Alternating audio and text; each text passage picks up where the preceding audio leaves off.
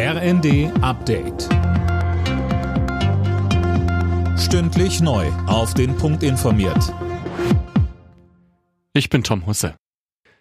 In der ukrainischen Hafenstadt Chornomorsk ist das erste Frachtschiff seit Kriegsbeginn mit Getreide für den Export beladen worden. Das hat Präsident Zelensky mitgeteilt. Jetzt muss nur noch der genaue Seeweg festgelegt werden. Die Exporte werden von Vertretern der Russen, der Ukrainer, der Türkei und der UN kontrolliert. In den Häfen lagern derzeit bis zu 25 Millionen Tonnen Getreide. Es konnte wegen des Krieges bisher nicht exportiert werden. Deutschland wappnet sich für den Winter. Ab sofort gelten strengere Vorschriften für Gasspeicher. Ziel ist ein Füllstand von 95 Prozent bis November.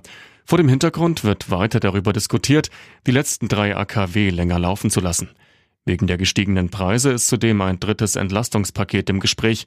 Dazu sagte Marcel Fratscher vom Institut für Wirtschaftsforschung bei NTV. Heißt kein Tankrabatt, sondern das Beste ist Transferzahlung, Erhöhe von sozialen Leistungen von 100 Euro pro Kopf pro Monat. Das sind die Größenordnungen, über die wir sprechen, aber bitte nur für Menschen mit mittleren und geringen Einkommen. Hunderte Feuerwehrkräfte kämpfen in Sachsen und Brandenburg weiter gegen Waldbrände. Besonders angespannt ist die Lage im Nationalpark Sächsische Schweiz. Philipp Rösler. Ja, genau. Dort konnten zwar zwei kleinere Brände gelöscht werden. Durch starke Winde sind aber neue Feuer ausgebrochen. Über 300 Kameradinnen und Kameraden kämpfen gegen die Flammen. Sie werden in dem unwegsamen Gelände von Polizei und Bundeswehr mit Löschhubschraubern unterstützt.